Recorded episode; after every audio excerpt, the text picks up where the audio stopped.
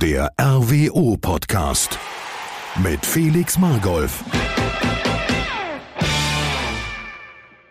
Hallo liebe RWO-Fans, ganz herzlich willkommen heute zu einer Spezialausgabe des RWO-Podcasts. Ich habe heute noch einen anderen sehr speziellen Gast, auf den ich mich sehr freue. Helmut Schmidt ist bei mir zu Gast. Hallo. Ja, hallo Felix, ich freue mich auch, an diesem Samstagmittag mit dir zusammenzukommen. Wir hatten ja schon längere Zeit ins Auge gefasst, mal ins Gespräch zu kommen. Und äh, wir sind ja immer ehrlich. Gestern haben wir dann spontan ausgemacht, wenn RWO eine Runde weiterkommt, dann machen wir auch Verlängerung und treffen uns heute in der Geschäftsstelle. Ich habe mir deshalb schon mal sicherheitshalber den Vormittag heute freigehalten, weil wir ja vor dem Spiel schon ein gutes Gefühl hatten. Und das hat sich dann zum Glück auch bewahrheitet. Ja, Gott sei Dank. Ja, ich denke, wir sollten auch vielleicht erstmal ein paar Worte nochmal zum Spiel sagen. Ähm, aus meiner Sicht ähm, hochverdient gewonnen. Es ist äh, ein Festtag für den Verein gewesen, für die Mannschaft, für die sportliche Leitung, für alle Verantwortlichen und natürlich alle Anhänger. Aber ich denke auch für die Stadt Oberhausen selbst, die endlich mal wieder Farbe bringen konnte in ihr graue Maus-Image und ein bisschen dieses Image aufbessern konnte. Wobei mir die Resonanz in der Politik immer noch ausbaufähig erscheint. Ja, ähm, ich glaube, da kann und darf ich mich nur anschließen. Es war eine unglaubliche Stimmung gestern, knapp 10.000 Leute im Stadion. Äh, was vorm Anpfiff mit der Choreo passiert ist, was während des Spiels an Unterstützung da war. Ähm, unglaublich. Ich hatte zu, zu vielen Zeitpunkten Gänsehaut und ähm, ich glaube auch, dass die Spieler das unheimlich genossen haben. Ähm, denn es macht schon auch einen Unterschied, ob du jetzt vor zwei, zweieinhalbtausend Leuten spielst oder halt wie gestern vor zehntausend Leuten knapp. Und äh, man hat auch zu keinem Zeitpunkt meiner Meinung nach einen Klassenunterschied gespürt. Ähm, es war ein Spiel auf Augenhöhe, wenn nicht sogar mit Vorteilen, deutlichen Vorteilen für RWO. Dass es zur Pause noch 0-0 stand, war glücklich für Duisburg ähm, weil du da schon 2-0 führen kannst, vielleicht sogar auch musst durch den Pfostentreffer und einige gute Chancen. Und dann war es einfach ein Spiel, was von Einsatz, von Wille, äh, von Motivation geprägt war. Ähm, mir fallen da Szenen in der ersten Halbzeit ein, wo, wo Pierre Fastnacht und Anton Heinz in äh, Bälle von den Duisburgern reingrätschen, äh, die ins Aus befördern. Unglaublich. Da hat alles gepasst und dass man sich dann in der zweiten Halbzeit so noch belohnt, war unglaublich. Ja, kann ich alles voll unterschreiben, sehe ich genauso. Und eins ist auch nochmal deutlich geworden. Wenn du so einen außergewöhnlichen Pokalspieltag hast, das kannst du im Fernsehen gar nicht so aufnehmen und wahrnehmen, wie sich die Stimmung hier im Stadion entwickelt hat. Äh, das prägt einem und ein Stadionbesuch ist durch nichts zu ersetzen und auch nicht durch eine noch so gute Fernsehübertragung. Ähm, insoweit schade für diejenigen, die es verpasst haben oder vielleicht ein bisschen den Glauben verloren hatten.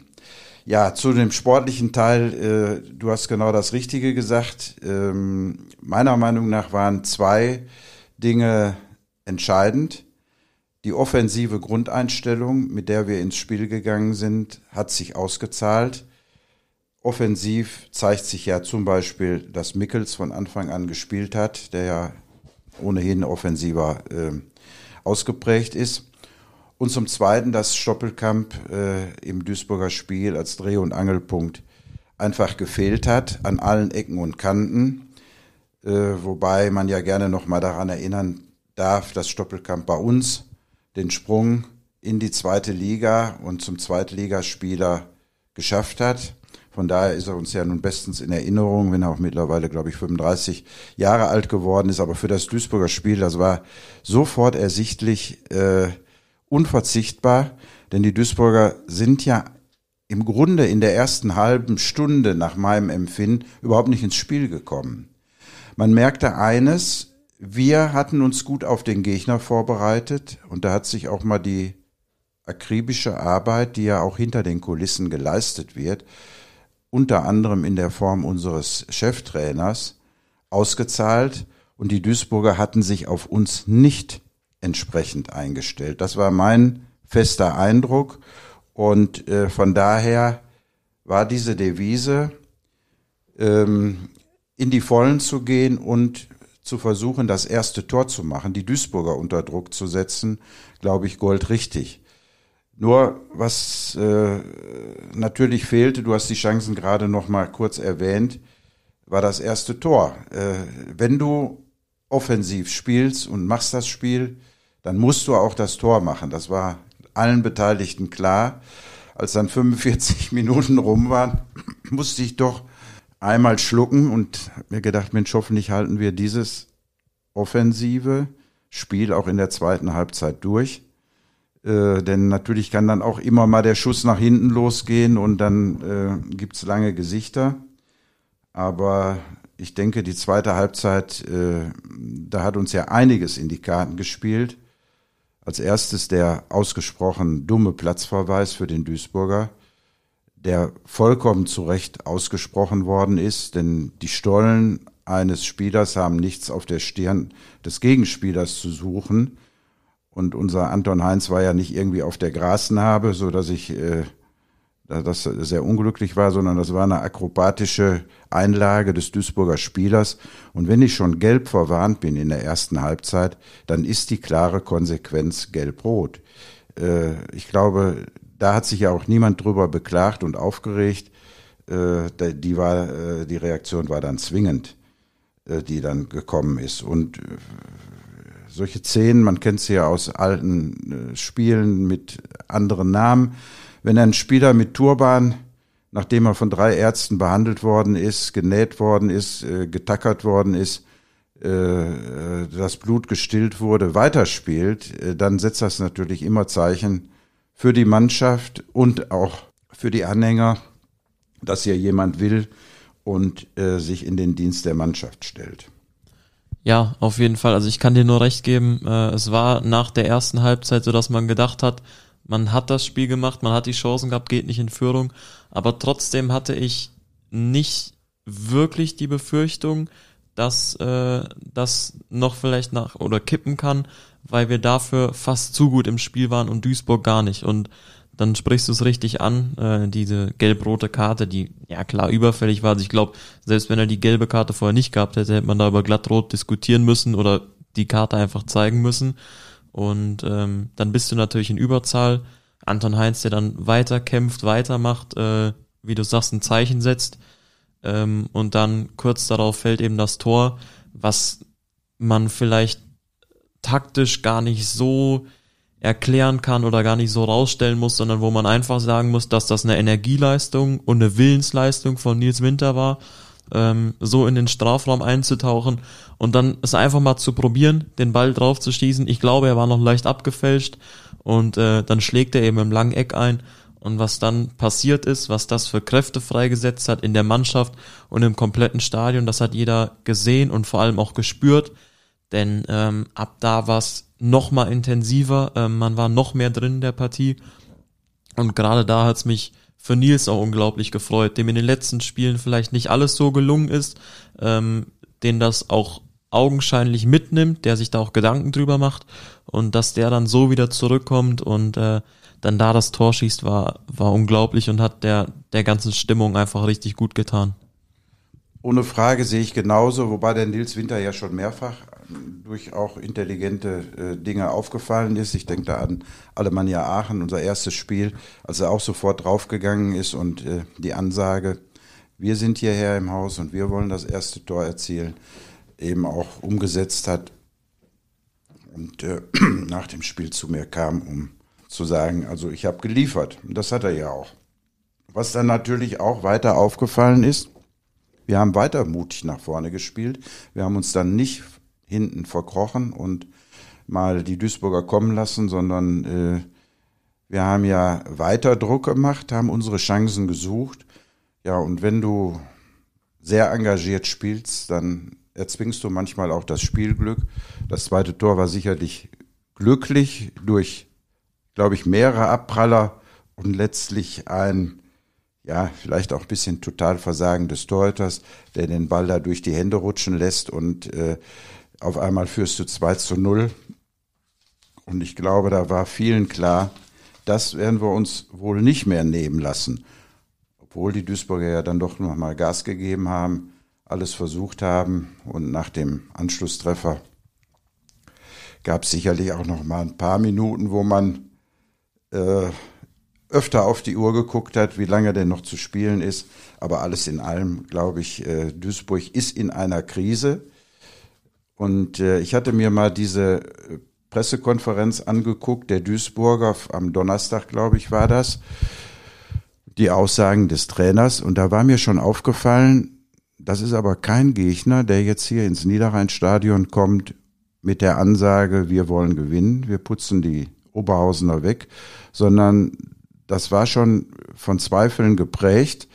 Und äh, als dann bekannt wurde, Stoppelkamp ist angeschlagen, man weiß nicht, spielt der von Anfang an, geht er erstmal auf die Bank, ähm, war für mich sonnenklar und für Terra ja auch, äh, wir gehen jetzt in die Offensive, wir warten nicht ab, wie sich die Duisburger aufstellen und wie wir mit denen klarkommen, sondern wir diktieren das Spiel und das war meiner Meinung nach der Schlüssel des ganzen Spiels. Ähm, und ja, manchmal kommt dann eben auch mal gut zu gut. Und äh, was ich dazu noch sagen kann, ich glaube, es war am, am Donnerstag beim Training ein sehr gut gelaunter und echt entspannter Mike Terranova vor der Partie.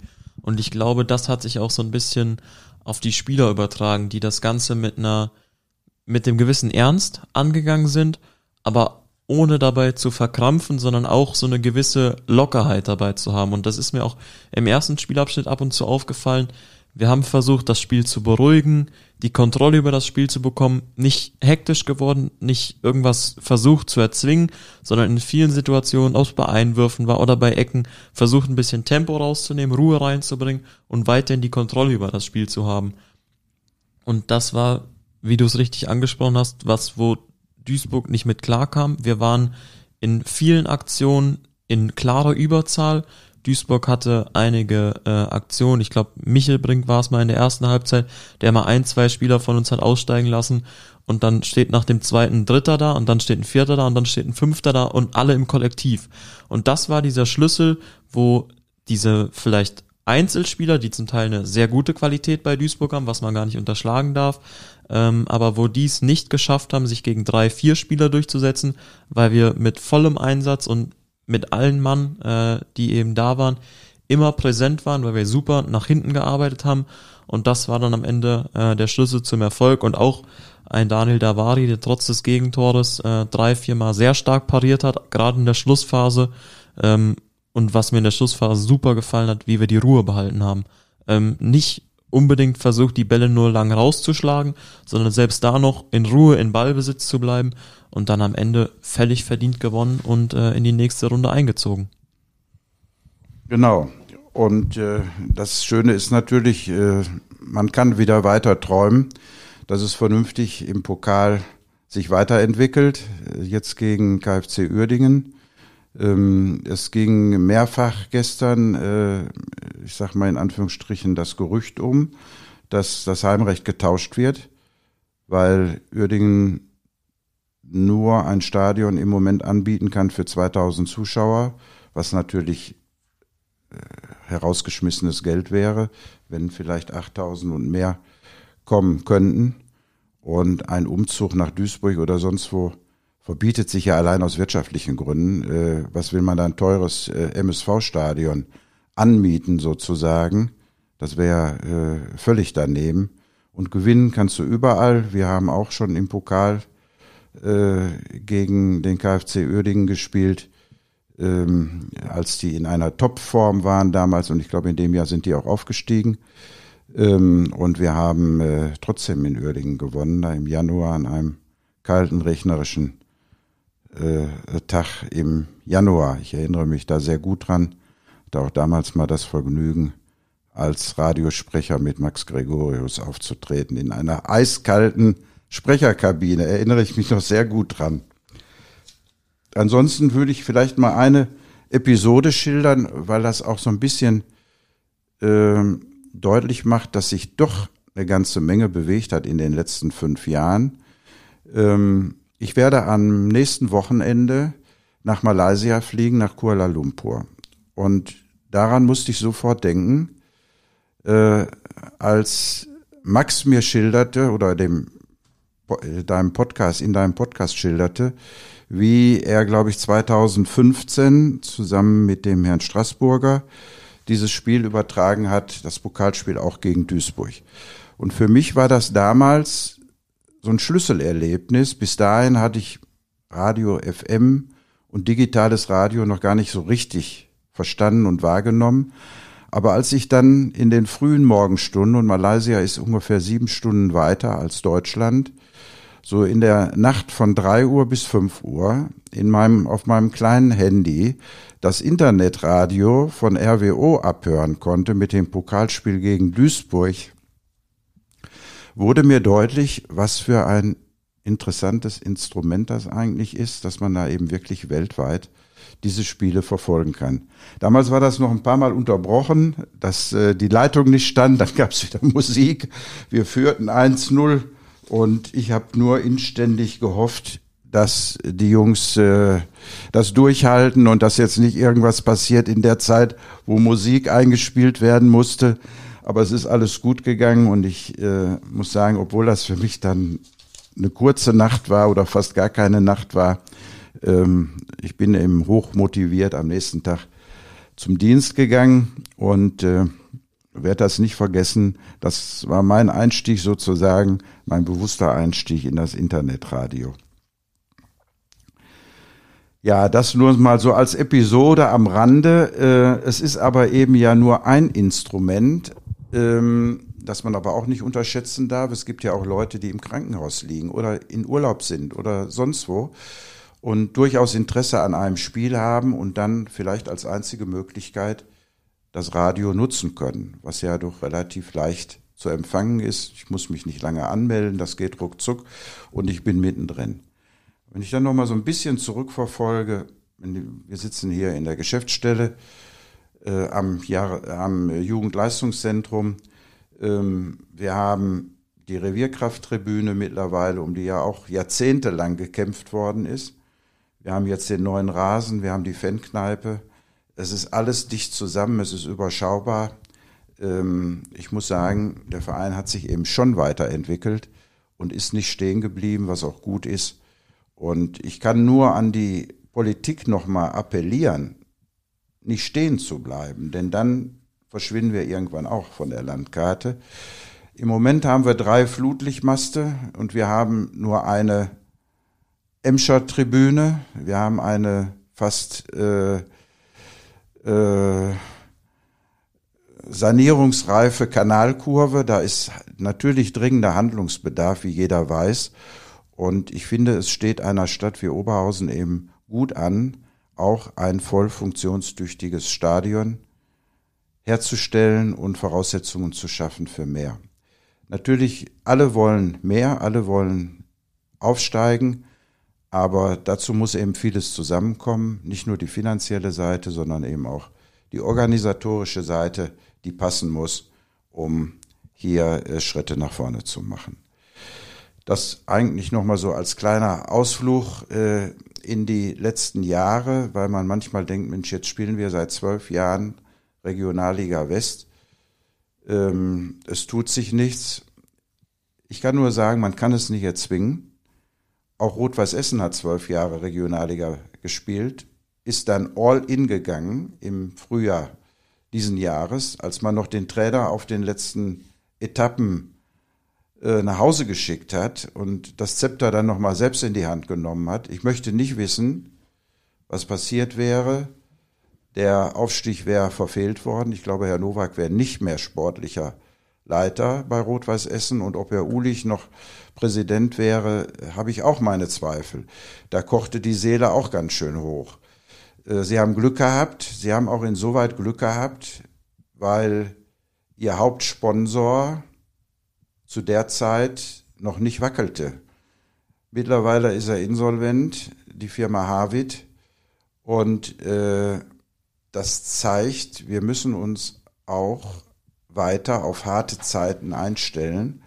Gott sei Dank kann man heute sagen, haben wir mit Harvard nichts zu tun, aber es, spricht Bände, dass der Sponsor äh, von Hauptsponsor von Rot-Weiß Essen und äh, Ärmelsponsor von Schalke 04, für die ja 1,5 Millionen Euro kolportiert werden, die Hafid an Schalke äh, pro Saison zahlt, ähm, wie schnell sich das Blatt drehen kann. Und ich befürchte, dass wir in den nächsten mindestens zwei Jahren in Deutschland ganz harte Zeiten bekommen werden.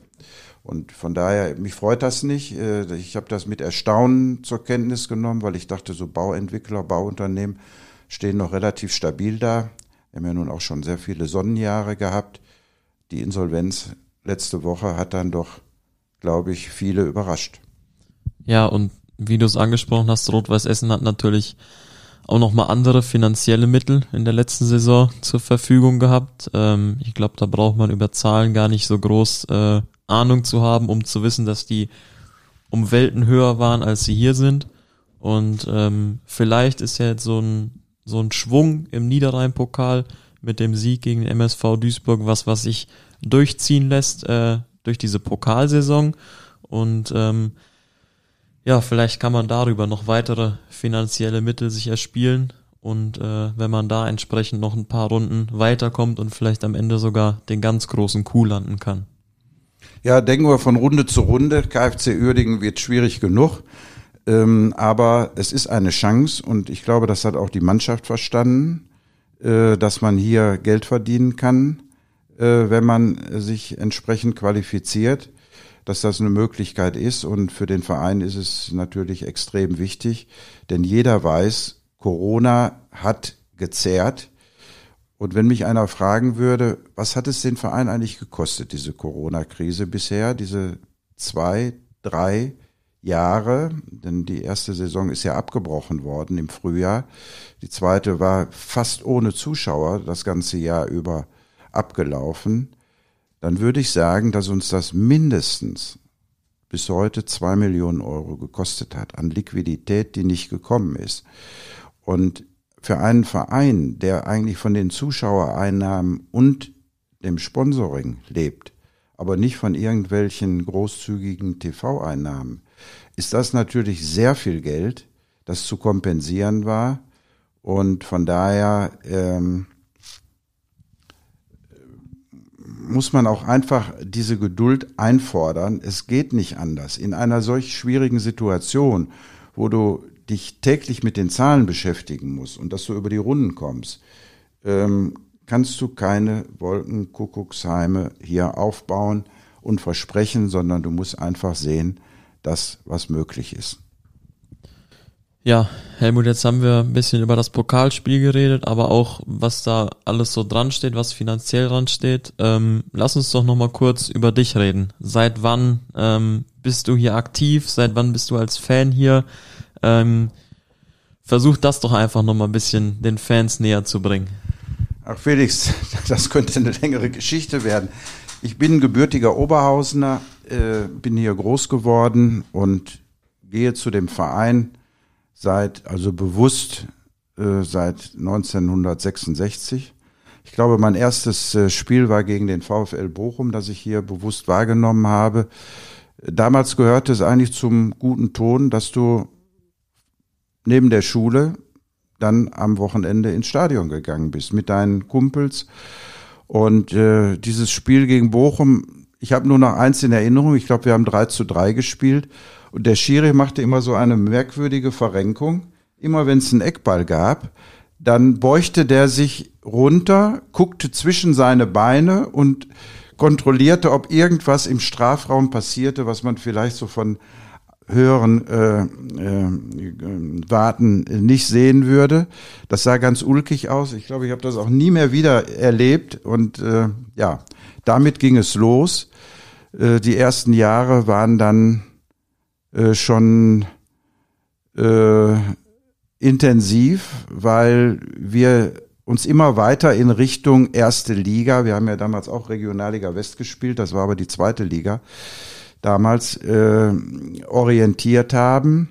Wir hatten dann in der Saison 67, 68 20 Spiele hintereinander, die wir nicht verloren haben und standen ganz oben. Und dann kam Preußen Münster Mittelfeld, Nobody in dem Augenblick. Und äh, alle waren gut gelaunt und nach 45 Minuten liegen wir hier 4 zu 0 zurück, weil ein Stern aufging bei den, äh, äh, bei den Münsteranern äh, namens Ackermann, der da, glaube ich, drei oder vier Tore geschossen hat. Haben dann in der zweiten Halbzeit äh, sind wir nochmal auf 4-2 rangekommen und hatten auch noch ein, zwei Chancen, aber irgendwie der Bann war gebrochen, die Saison war gelaufen. In dem darauffolgenden Jahr 68, 69 kam, nein, das war dann erstmal 67, 68, waren wir ja stolzer Spitzenreiter, drei Spieltage vor Schluss, um dann in Essen anzutreten. Und äh, in Oberhausen gab es kein anderes Thema als dieses Spiel in Essen vor ausverkaufter Hütte. Und äh, Oberhausen war wahrscheinlich die bessere Mannschaft nach meiner Erinnerung. Und leider sind wir dann durch ein Eigentor von Hermann Josef Wilberts äh, mit 1 zu 0 nach Hause geschickt worden. Der hat eine Ecke klären wollen, in Seiten ausschießen wollen und schießt den Ball ins eigene Tor. Äh, die restlichen zwei Spiele haben alle anderen auch gewonnen und wir waren dann lachender Dritter und haben wieder nicht an der Aufstiegsrunde teilgenommen. Ein Jahr später mit Adi Preisler als Trainer war dann unsere Stunde geschlagen. Wir sind Meister geworden. Das war vergleichsweise glatt. Die, die äh, Aufstiegsrunde mit acht Spielen. Das muss man sich mal vorstellen. So im Mai, Juni acht Spiele bei hochsommerlichen Temperaturen. Wochenende, Mittwochs. Äh, hatte es in sich. Wir waren gut gestartet und man dachte schon, das wird ein Durchmarsch. Und äh, insoweit auch interessant, heute gibt's Radio FM Damals gab es das nicht, da gab es das WDR 2, das aber mittwochs kein Fußball übertragen hat. Da hast du dann nur gehört, wir haben, glaube ich, bei Hertha Zehlendorf gespielt und das Halbzeitergebnis wurde durchgegeben. Rot-Weiß Oberhausen führt 2 zu 0. Also alles klar, das äh, wird schon klappen. Eine Stunde später hörst du dann im Radio, wir haben 3 zu 2 verloren. Fassungslosigkeit damals, bei den Anhängern, aber auch bei der Mannschaft. Es hat ja dann so ein paar Extra-Runden gegeben von Franz Krauthausen und Co., die natürlich die Aufstiegsrunde auch abgeschrieben hatten nach dieser im Grunde peinlichen Niederlage, überraschenden Niederlage. Und dann hat Peter Maaßen als damaliger Präsident ja etwas Bemerkenswertes entschieden, Nämlich eigentlich sollte Franz Krauthausen gesperrt werden, weil er noch über die Dörfer gezogen ist. Und dann hat der Peter Maaßen gesagt, der Krauthausen spielt, der spielt auch besoffen immer noch besser als der große Rest der Mannschaft. Und wir haben uns dann gegen Alsenborn und äh, ich glaube dann nochmal bei St. Pauli äh, gesteigert und auf einmal waren wir vor dem abschließenden achten Spieltag doch wieder Erster und brauchten hier gegen Freiburg ein Unentschieden. Und äh, ich glaube, da gibt's genug äh, Anekdoten zu, als hier die ganze äh, Laufbahn mit äh, Stühlen noch bestückt worden ist und wir, glaube ich, vor 32, 33.000 dem gleichen Stadion, in dem wir gestern auch waren, gespielt haben und dann dieses 0 zu 0, das wir holen mussten, geholt haben und dann in die erste Bundesliga aufgestiegen sind. Das war natürlich eine schöne Zeit und ich weiß, manche Altersgenossen von mir, die erinnern sich auch immer gerne an diese Zeit, als dann der Durchmarsch erstmal begann und wir an erster Stelle standen nach sieben, acht, neun Spieltagen vor Bayern München und allen renommierten Vereinen der damaligen Zeit. Äh, ja, und jetzt kommen wir wieder zu Duisburg zurück, bis wir dann beim MSV Duisburg zu einem Abendspiel antreten mussten und nach 1-0-Führung, so kurz nach, der, nach dem Beginn der zweiten Halbzeit, äh, den Texential vom Platz gestellt bekommen haben. Und damit ist das Spiel gekippt. Und Duisburg hat 2-1 gewonnen. Und äh, ja, irgendwie so unsere euphorische Phase wurde jäh beendet. Wobei der Platzverweis, meine ich, nicht berechtigt war. Aber was soll's, ist lange her. so war's. Und äh, ja, ich bin dann äh, nach Studium und einer längeren Tätigkeit äh, bei Klöckner in Duisburg dann ins Sauerland gelockt worden, 1989. ist jetzt auch schon wieder lange her. Hätte nie gedacht, dass ich da meinen Lebensabend auch äh, begehen würde, aber das hat dann zu 30 Jahre Tätigkeit als Geschäftsführer für eine mittelständische Unternehmensgruppe geführt mit starken Auslandsambitionen und der Gründung von neuen Werken, unter anderem in Malaysia, aber auch in USA, in, aus heutiger Sicht jetzt leider auch in Russland und China. Ähm, und äh, trotzdem habe ich nie vergessen, wo ich herkomme und erinnere mich gerne an die Zeiten, als ich von Stärkrade aus ganz selbstverständlich gelaufen bin hier bis zum Stadion und äh, bei Wind und Wetter draußen gestanden habe. Da wäre ja eine Tribüne verböhnt gewesen zur damaligen Zeit. Du im Regen gestanden, wenn es sein musste.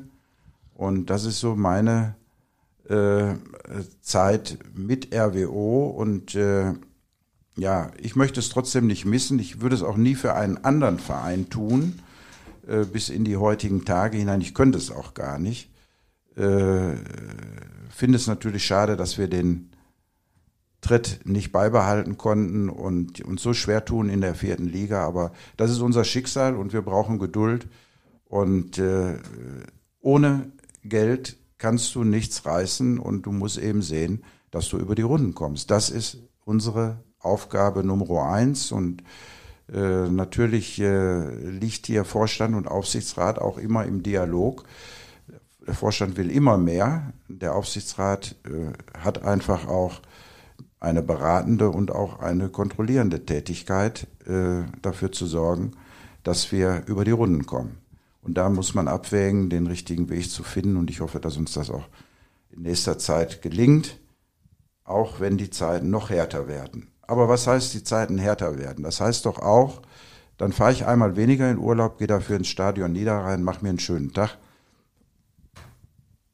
unterstütze die Mannschaft und äh, ich glaube, das kann auch eine sinnvolle Freizeitbeschäftigung sein.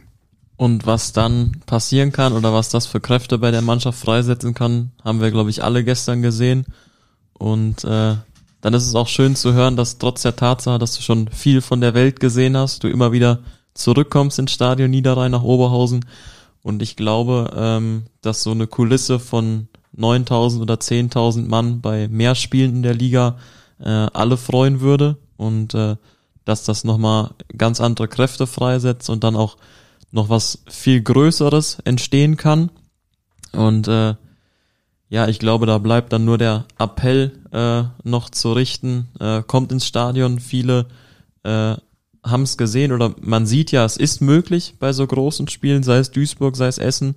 Ähm, und ich glaube, wenn, wenn man dann mal sagt, man geht samstags mal statt in den Tierpark oder sonst wohin vielleicht mal ins Stadion, nimmt noch die zwei, drei Kinder mit, die Frau packt man noch ein und äh, guckt sich dann mal so ein schönes Fußballspiel, vor allem ein ehrliches Fußballspiel an, ähm, bezahlt keine 40, 50 Euro wie in den oberen Ligen, ähm, sondern sieht nochmal, ja, wo Fußball vielleicht gelebt wird, wo man noch andere Traditionen kennt. Ähm, das kann was sein, glaube ich, was, was auch viel Spaß bereitet und wo man auch so eine Verbundenheit entwickeln kann, die, denke ich, auch von Verein und Stadt auf jeden Fall da sein sollte. Und dann werden wir hier alle gemeinsam im Stadion Niederrhein auch noch viel Spaß haben. Und ähm, wenn es im Pokal so weitergeht, vielleicht auch noch was Größeres zu feiern haben. Ja, das wäre prima. Äh, das ist ein sehr guter Appell, den du da ausgesprochen hast. Und wir haben ja auch schon in der Vergangenheit gesehen, nichts ist unmöglich, gerade im Pokal. Auch wir haben schon im Pokal Halbfinale gestanden. Übrigens wieder Malaysia. Ich werde das nicht vergessen. Da haben wir hier gegen Bayern München gespielt. Leider aus meiner Sicht im Schalker Stadion, damals Parkstadion, ist ja auch im Grunde auch eine Ruine ge gewesen. Jetzt ist ja auch abgerissen. Also äh, ich weiß noch, ich bin, hat, hatte meine Termine so gelegt, dass ich morgens früh irgendwie sechs Uhr so und so viel wieder in Frankfurt angekommen bin, weil am Abend Rot-Weiß gegen Bayern München gespielt hat im Halbfinale. Und äh, wir haben ja da auch eine riesen Kulisse gehabt. Ich glaube, wir haben 3-1 verloren. Gut, das kann passieren. Aber wir waren zu der Zeit in der zweiten Liga und äh, als äh, Ristic die Mannschaft übernommen hat, sah es schwer nach Abstieg aus. Äh, wir waren letzter mit deutlichem Punktabstand zu den Nicht-Abstiegsrängen.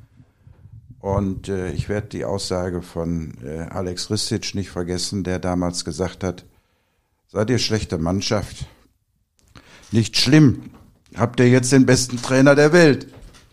Und der hat, was mich heute noch fasziniert, mit absolut der gleichen Mannschaft es dann geschafft, uns ins Mittelfeld zu führen und im Pokal, und das war jetzt nicht hier erstmal auf Regionalliga-Runde und Verbandsrunde, sondern es war DFB-Pokal, uns bis ins Halbfinale gegen Bayern München gebracht hat.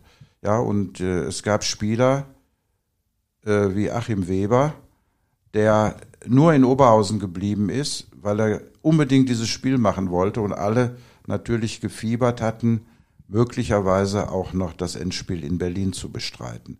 Also das ist möglich und wir haben ja auch danach nochmal eine ähnliche Runde gespielt, auch wieder gegen Bayern München, schlussendlich da in München dann auch relativ knapp verloren.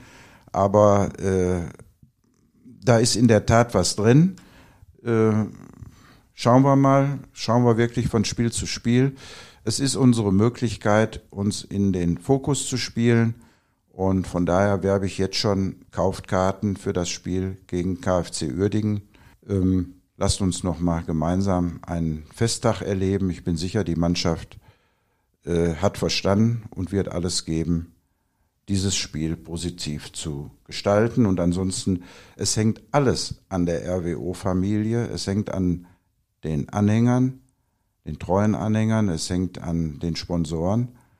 Und äh, ich glaube, nur wenn wir wirklich zusammenstehen, klare Zeichen setzen, uns auch an den kreativen Aktionen, die ja den Verein auch auszeichnen, beteiligen, dann wird es eine Zukunft gehen und dann wird das Kleeblatt auch nicht verblühen. Ich glaube, das ist äh, ein Schlusswort ein Appell, den wir genauso stehen lassen sollten. Und äh, du hast es angesprochen, kauf Karten äh, für das Pokalspiel wir werden sehen, wo es dann im Endeffekt stattfindet, aber natürlich auch für die Liga.